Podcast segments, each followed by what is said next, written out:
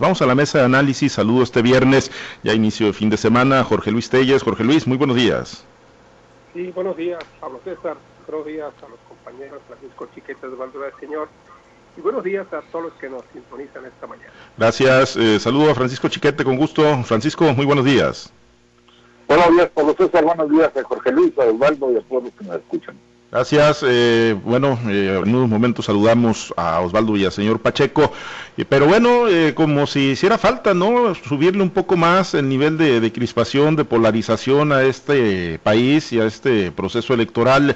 Pues el día de ayer se anunció, ya estaban los resolutivos o el resolutivo, el dictamen de la Comisión de Fiscalización y bueno, fueron avalados en algunos casos la cancelación de candidaturas de alto nivel, candidaturas de alto nivel, altamente polémicas, como la de Félix Salgado Macedonio en Guerrero, como la de también el candidato a gobernador de Morena, Raúl Morón, y en su mayoría son morenistas los que perdieron la candidatura, claro, teniendo la alternativa todavía de acudir al Tribunal Electoral del Poder Judicial de la Federación pero eh, pues les cancela el INE, el Instituto Nacional, las candidaturas y obviamente pues eh, no se hizo esperar la respuesta por parte del presidente Andrés Manuel López Obrador, del propio dirigente nacional de Morena, Mario Delgado, quienes acusan pues eh, en esta arremetida del INE, acusan, bueno, pues un intento por bloquear el avance, dicen ellos, de la cuarta transformación, por evitar que Morena ratifique la mayoría parlamentaria para la próxima legislatura en San Lázaro. Y bueno, pues dos candidatos a gobernadores Jorge Luis, no es poca cosa y, por supuesto que pues le pega y le pega duro a Morena, aunque insisto está todavía la alternativa del Tribunal Electoral del Poder Judicial de la Federación, pero pues ahí está sobre, sobre la mesa no el resolutivo de eh, la pérdida de la candidatura Jorge Luis de Félix Salgado Macedonio en Guerrero y de Raúl Morón en, a la gubernatura de Michoacán. Sí, Pablo buenos días de nuevo.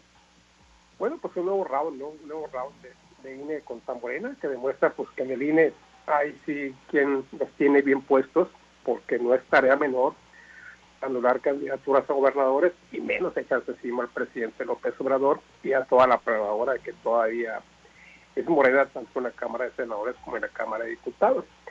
Seguramente esta decisión del INE, seguramente, no tengo ninguna duda que va a ser impugnada ante el Tribunal Electoral del Poder Judicial de la Federación y tampoco tengo duda que el Tribunal Federal va a este, echar abajo este, este acuerdo, porque en el Tribunal ahí las cosas se, ven de, otro modo y seguramente van a, van a echar por tierra esta, esta decisión que tome el INE. Y si antes fue por las acusaciones de acoso sexual contra Salgado Macedonio, ahora son por que supuestamente se excedieron en gastos de pre-campaña.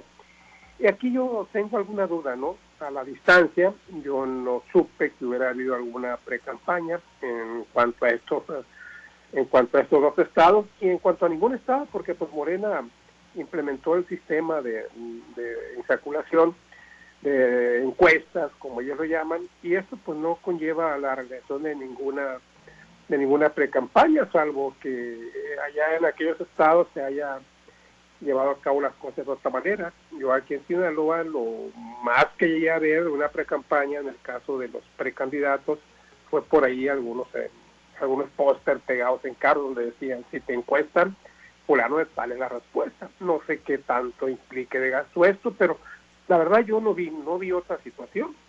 Vi cómo los candidatos estuvieron tranquilos esperando el resultado de, de la encuesta entonces no sé hasta dónde, no sé, primero no sé hasta cuál fue el límite a los gastos de precampaña en aquellos estados e ignoro también si, si, si hubo exceso, ¿no? Aquí a la distancia, pues yo siento que en precampaña no se, no se llevó a cabo esa clase de gastos, pero bueno, pues el INE, la Comisión de Fiscalización lo está determinando en ese sentido, pues seguramente sí los hubo, ¿no? Porque pues tampoco el INE se va a echar ese trompo a uña y seguir el pleito con el presidente López Obrador, que ya de por sí ya la traía, ¿no?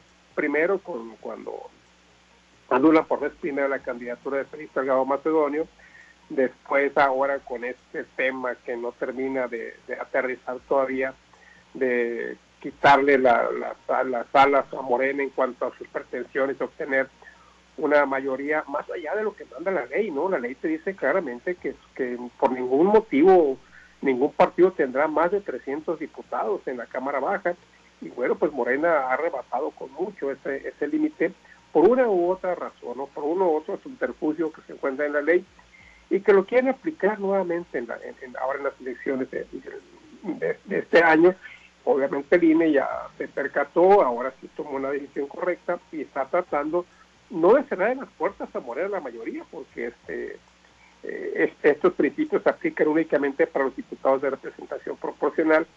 Entonces, este fue la segunda etapa, ahora este es el tercer round, que en la candidatura a Salgado Macedonio, a Raúl Morón, y te digo, no es común anular una candidatura para un estado, y menos para dos, y estados muy ubicados como Michoacán y como, y como Guerrero, donde hay una fuerza pues, muy clara de, de Morena, a pesar de que Guerrero todavía lo gobierna el PRI, se advierte una, una pues que Morena tiene control de esos dos estados. Entonces no, no va a ser fácil, ¿no? Yo siento que, esto ahí va a llegar al tribunal, pero pues deja de una muestra, ¿no? De que Lina está dispuesto a hacer las cosas eh, bien, en apego a la legalidad, y que no, sobre todo, que no le tiene miedo ni, a, ni al presidente López Obrador, ni a sus principales colaboradores, ni a nadie, ¿no? Simplemente que está que está utilizando la ley al respecto y ojalá siga así, ¿no? No importa que el Tribunal Federal eche los acuerdos para abajo, finalmente lo que importa es que ellos hagan su trabajo y si el TRIFE no hace las cosas bien, pues allá, allá ellos y su conciencia. Sí, indiscutiblemente, ¿no? Eso es lo que como ciudadanos, como mexicanos, pues tenemos que exigir al Instituto Nacional Electoral, que estén pues perfectamente fundamentadas eh, las eh, decisiones que está tomando, las determinaciones, no influidas por, por temas eh, políticos, sino pues por la ley, por la constitución, por los reglamentos, por la normatividad. Y, y, en el caso de Morena, que son la mayoría, digo, nos centramos porque pues son de alto nivel las candidaturas, ¿no? La de Guerrero a la gubernatura con Félix Salgado y de Raúl Morón a la gubernatura de Michoacán en Chiquete, pero bueno, la gran mayoría de los que ayer eh, pues eh, recibieron, digámoslo, esta, esta sanción, la cancelación de su candidatura, son de Morena, casi 40 candidatos o alrededor de 40 son, son del Movimiento de Regeneración Nacional, de ahí pues eh, la insistencia de Mario Delgado, del presidente, de que hay una campaña orquestada desde el INE en contra, en contra de Morena, pero bueno, la realidad es que pues tuvieron procesos internos, Chiquete, pues muy opacos, muy desasiados, yo no sé, insisto, si metieron o no metieron dinero, si había o no había una obligación de presentar gastos de, de pre-campaña ante la autoridad electoral, pero sí fueron procesos internos totalmente descontrolados de donde emanaron los, los candidatos, muchos de ellos que ayer pues recibieron esta sanción, chiquete. Sí, la sanción no es solo por haberse, por la posibilidad de que se hubieran excedido los gastos, es porque en principio no presentaron un informe los partidos están obligados a presentar sus informes de pre-campaña, lo mismo que los precandidatos. En Guerrero fue evidente que hubo muchos gastos de pre-campaña, a lo mejor personales, por ejemplo, un, aspirante que no prosperó, Pablo Amílcar Sandoval, pues se gastó dinerales, mucho, mucho dinero en espectaculares que estaban por todo el territorio guerrerense. Eh, el propio Félix Hallado Macedonio hizo varias varias reuniones, varios mítines. Incluso hubo un grupo de personas que fueron llevadas de la, a la Ciudad de México a protestar cuando la primera decisión parecía favorecer a Pablo Amílcar. Entonces, todos esos son gastos, son movilizaciones que si bien pueden no haber rebasado, tendrían que haber sido informados a la autoridad. El problema es que muchos de los eh, de los activistas, de los cuadros de Morena, como han sido opositores toda la vida, como han sido gente que pues se ha abierto paso rompiendo reglas, pues no se sienten obligados a hacer esa, esos, esas informaciones. Si te fijas, no es la primera vez que la gente de Morena es sancionada por este tipo de cosas. Y si revisamos los procesos locales y federales anteriores, casi siempre han llamado de atención una, una multa para la gente de Morena. Eh, parecía hasta risible que el PRI apareciera siempre como el más cumplimiento de estos de, estos requisitos. Probablemente pues ocultaran gastos, cosas de esas, pero iban y cumplían con, con lo que se les ordenaba. Y la gente de Morena pues no tiene esa cultura, entonces Yo creo que ahí está el origen del problema. Y bueno, una de las repercusiones importantes es que el presidente acaba ya de incumplir el, el, convenio que él mismo hizo firmar a los gobernadores de los estados. Al otro día de haberlo firmado, se, se lanzó en contra del INE por estar afectando a Morena. Pues a lo mejor tiene razón, pero pues no es papel del presidente de la República este en tomar una, una actitud de esa naturaleza tan partidista, tan parcial. Y bueno, ahora con esto pues se reafirmó más, se, se enconó más incluso la actitud del presidente frente al INE y seguramente vamos a tener un buen rato, pero a ver, el INE pudo haber este, tranquilizado las cosas, hay incluso algunos consejeros que dicen que podrían ser excesivos, pero no ilegales, los los uh, los, los, castigos a los a la gente de Morena. Pudo haber el, el, el INE este, pues, determinado una sanción económica, una cosa así, pero bueno, también está el INE bajo la amenaza de que reaccione el presidente o incumplen con la ley.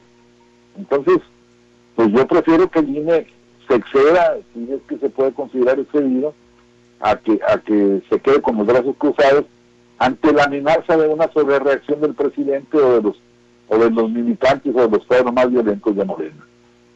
Bien, Osvaldo, eh, te saludo con gusto, muy buenos días. Eh, pues eh, está jugando con fuego el Instituto Nacional Electoral, está haciendo valer la ley, como dice Chiquete, está pues atendiendo lo, que marca la normatividad, o, está yendo más allá y jugando partido, como lo acusa el presidente Andrés Manuel López Obrador y el propio Mario Delgado, para, para tratar de obstaculizar, como dicen ellos, el avance de la cuarta transformación. Esto a propósito, Osvaldo, ayer de la cancelación de varias candidaturas, entre ellas la de los abanderados en Guerrero y a la gubernatura de Michoacán, Osvaldo.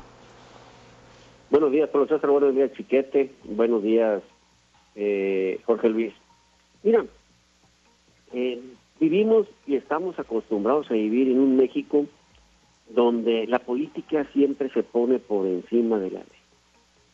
Yo recuerdo un caso, eh, no muy lejano para los sinaloenses, cuando varios de los candidatos incumplieron con los requisitos y con lo que te marca y mandata la ley. Aquí en el caso de Sinaloa. Y el Instituto Estatal Electoral, en aquel tiempo dirigido por Jacinto Pérez Gerardo, tenía todo listo para mandar un mensaje de, certidumbre de que el Instituto Electoral eh, aplicaba la ley e iba a cancelar varios registros, entre ellos el de Arturo Duarte. Pero, ¿qué sucedió? Y, lo iba a cancelar porque no cumplía con ciertos requisitos o no cumplió en tiempo y forma con los requisitos que siguiera la ley. No porque fuera inelegible, ¿no? Simplemente porque tiene que cumplir con requisitos, ¿no? Este, y bueno, eh, lo iba a cancelar. ¿Y qué sucedió? Se vino toda la presión del aparato del gobierno de Malobra sobre Jacinto Pérez Gerardo, le voltearon los consejeros, ¿y qué sucedió? La política se impuso sobre lo que dice la ley, sobre lo que dice el Estado de Derecho. Jacinto Pérez Gerardo estuvo a punto de renunciar al IES. Incluso tuvo una plática conmigo, en aquel tiempo era Consejo Electoral, donde me daba la exclusiva para decir, ¿sabes qué? Voy a renunciar, y lo otro, y, hablando de las consecuencias de su decisión. Y, en aquel tiempo, bueno, pensalo bien, pensalo bien y toma la decisión correcta. Lo habló con el gobernador Malova, en algo arreglaron y, se, y permaneció, pero las candidaturas siguieron para adelante. Entonces, eh, este asunto de intentar aplicar la ley no, es algo que se esté dando ahorita, lo han intentado siempre, pero siempre la política se ha impuesto sobre el Estado de Derecho. Lo que estamos viendo ahorita, pues bueno, como lo dice la máxima de Juárez, ¿no? Eh, a los enemigos, la ley eh, a secas, y a los aliados, pues la ley y. Pues yo creo que aquí, ante una entona y en el presidente estar atacando y atacando al INE, pues el INE dijo, bueno, pues si no hay la gracia del amigo, pues hay que aplicar la ley a secas y seguramente en ese apartado o con esa máxima pudiera estar la decisión del INE. Es decir, el señor, pues de perdida, oye, no estoy de florero, de perdida cúmpleme con los requisitos que te estoy exigiendo y que la ley mandata. Y ante eso, ¿qué sucede?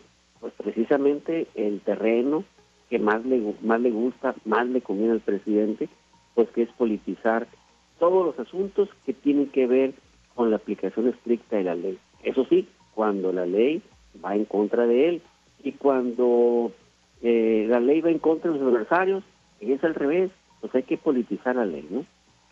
Sí, sí, y lo vimos con eh, la decisión que se tomó sobre México Libre, por ejemplo, ¿no? Cuando, bueno, no le permitieron eh, nacer como partido político ahí en el Instituto Nacional Electoral, pues ahí Morena, sus seguidores, el presidente, pues sí avalaron, ¿no? Y aplaudieron la determinación del INE, porque pues de alguna manera les favorecía quitar a uno de los principales adversarios del presidente, el exmandatario Felipe Calderón, su esposa Margarita Zavala, pero bueno, hoy, hoy la situación es totalmente diferente. Bueno, eh, pues vamos a ver, se va a ir al tribunal y es altamente probable que ahí le, regresen o le restituyan las candidaturas. Vamos a ver si eso ocurre en el caso de Guerrero y de Michoacán y del resto de los morenistas. Y ayer, pues el otro dato y también, aunque pues en Chile, ¿no? El, eh, doctor López Gatel, porque pues ahí también acaparó grandes espacios la, la cifra lamentable, funesta, trágica de los más de 200 mil muertos oficialmente reconocidos por la autoridad federal en derivados del COVID-19, pues ya rebasamos ese umbral, nos coloca o nos consolida lamentablemente en los primeros lugares mundiales en cuanto a muertos por, por la pandemia. Jorge Luis, pues ya más de 200 mil muertos y, no se termina por ver la luz al final del túnel, Jorge Luis. Sí, lo más malo es que la única solución que se ha abierto en este momento para luchar contra la pandemia pues es, la vacuna. No hay otra porque existe, todavía no hay un tratamiento que se diga específico contra contra COVID y los y si hay algunos son exageradamente caros, ¿no? Apenas únicamente exclusivos para presidentes, ¿no? Como pasó con Trump, como pasó con López Obrador y como ha pasado con presidentes, con otros jefes de Estado. Y pues eh, lamentablemente la vacuna está con una lentitud desesperante aquí en nuestro país y además eh, sin ningún orden, sin ningún criterio, y te pongo los ejemplos aquí en Sinaloa, como se comenzó a aplicar hace ya más empezando, empezando marzo. No, empezando marzo, a mediados de febrero se empieza a aplicar la vacuna. Se empezó a aplicar en algunos municipios como lo fueron San Ignacio, Mocorito, Concordia, que se vacunó ahí.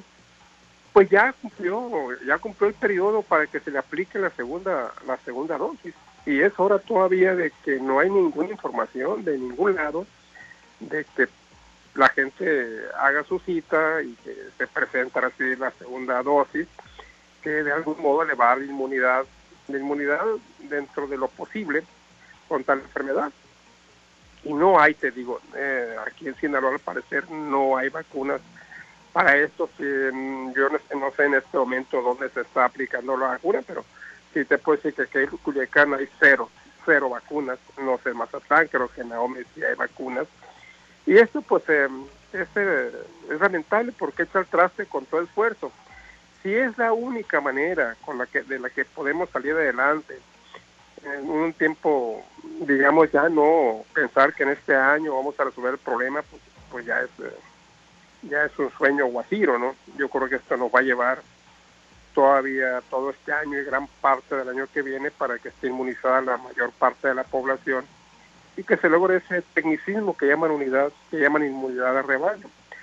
Aquí, te digo, aquí en Sinaloa, lamentablemente, se aplicó una primera dosis, no se ha aplicado una segunda dosis a nadie, no hay vacunación en los municipios más importantes, que es donde se concentran los principales focos de infección, como es Culiacán, por ejemplo, como lo debería ser Mazatlán, ahora con la llegada de, turistas, debería ser un municipio prioritario para recibir inmunidad, los maestros, los adultos mayores, el personal médico, no, por ningún lado, esto sigue siendo un verdadero desorden, no hay un, no hay, hay criterios pero no se cumplen y pues yo no sé hasta cuándo, ¿no? Me parece, pues no sé, ¿no? Ya sin calificativo la actitud del gobierno federal de que si sabe que esa es la única solución, ni tan siquiera hay un orden, un orden mínimo para la aplicación de las vacunas. Y ahí vamos, yo recuerdo cuando decía López Gatel, escenario catastrófico, llegar a 40 mil.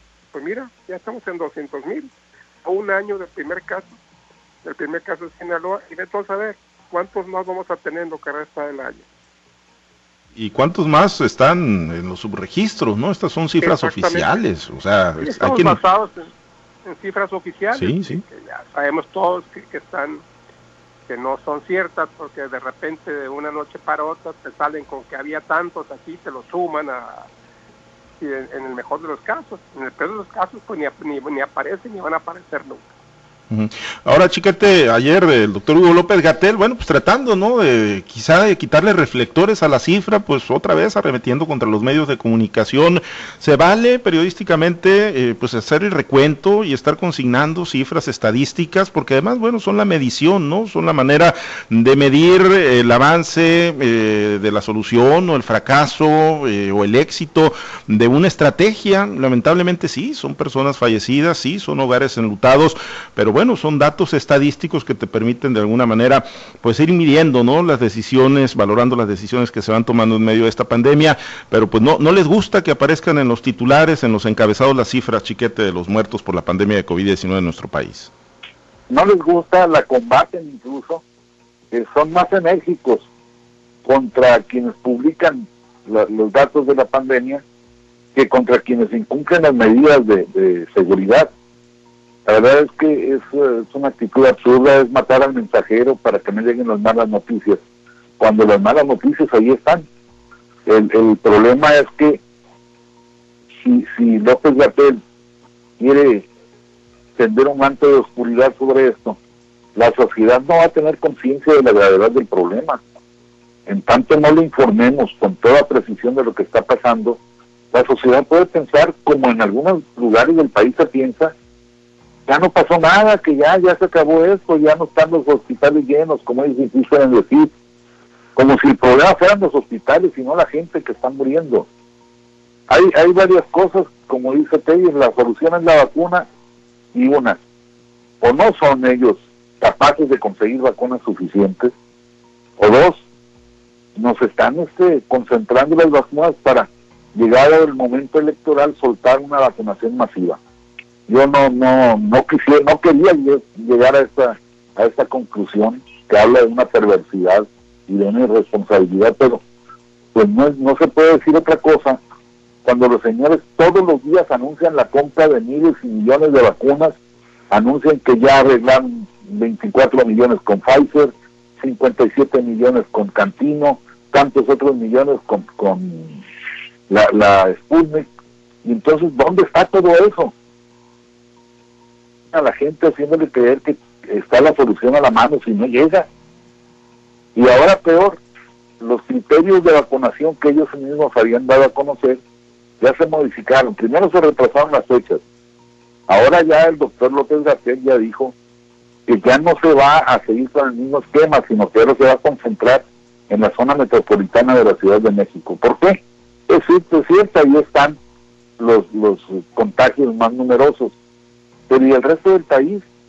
Las otras zonas metropolitanas, ¿qué va a pasar con Culiacán, que, es un también un, foco muy fuerte, con, con Mazatlán, con este pues el riesgo que es recibir a tanta gente con Semana Santa, en Ahome, que ha estado por encima de, los promedios normales, eh, no les importa nada de eso.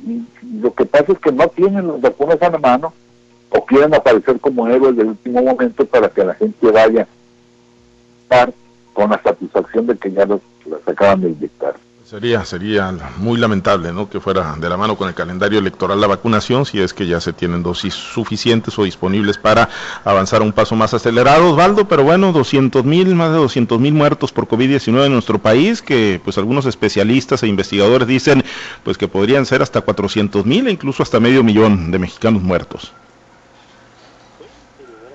los 200 mil y me ganaste el jalón, como decimos coloquialmente, los 200 mil es la cifra oficial de López Gatel, es la cifra oficial de la Secretaría de Salud.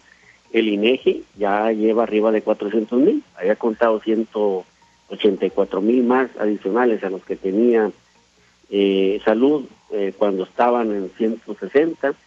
Pues bueno, ¿cuántos irán ahorita de manera oficial?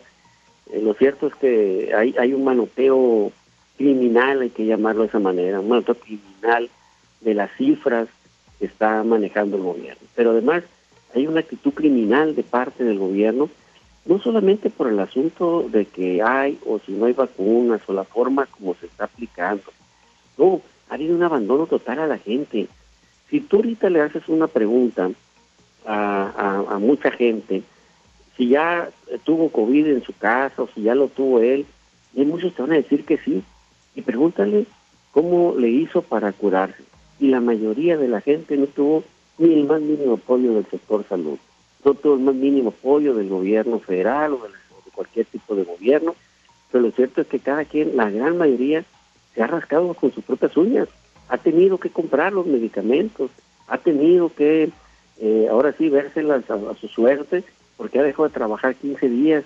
Y bueno, ¿quién, ¿quién echó la mano? Pues no hubo nadie quien le echara la mano, más allá de los amigos, de la familia, pero no ha habido una respuesta oficial ha habido una respuesta de parte del gobierno federal, como sí lo estamos viendo, están dispersando infinidad de apoyos en otros países.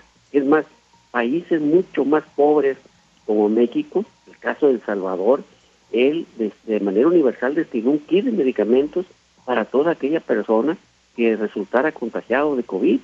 Aquí en México no hemos visto nada, absolutamente nada, pero además mucha gente que, padece otros tipos de males crónicos, tampoco están encontrando medicamentos en los hospitales del sector de salud público. Entonces, ¿qué está pasando eh, con esta estrategia sanitaria que debe de existir, con esa política pública que debe de existir en este país en materia de salud? Simplemente no lo estamos viendo. Vemos más un uso electorero, más un uso político de las poquitas vacunas que están llegando y que todos los días nos hacen pensar o ver eh, que ya, ya está la vacuna por todos lados. La verdad es que no es así, hombre. Es insignificante el número de vacunas que se han aplicado con el número poblacional que tenemos en este país. Y tradúcelo a Sinaloa y tradúcelo a cada uno de los municipios de los que mencionó Chiquete y te vas a dar cuenta que es mínimo, mínimo el porcentaje de la población que está siendo vacunada. Sí, 6, millones de mexicanos vacunados en un universo de 126 millones, pues obviamente es muy de 126 y súmalo por dos. sí, porque son doble dosis, efectivamente. Bueno, 200 mil, más de 200 mil muertos en cifras oficiales y lamentablemente contando todos los días muertos a consecuencia del COVID-19. Nos vamos, muchas gracias Osvaldo, excelente viernes. Habrá que estar pensando, muchachos. Gracias Jorge Luis, muy buen día. Buenos días. Gracias, gracias Francisco Chiquete, excelente viernes. Buen día, Pablo César. Saludos a todos. Gracias a los compañeros operadores en las diferentes plazas de Grupo Chávez Radio. Gracias al auditorio. Manténgase conectado con nosotros a través de nuestras plataformas digitales, nuestro portal www.noticieroaltavoz.com. Soy Pablo César Espinosa. Le deseo a usted que tenga un excelente y muy productivo día.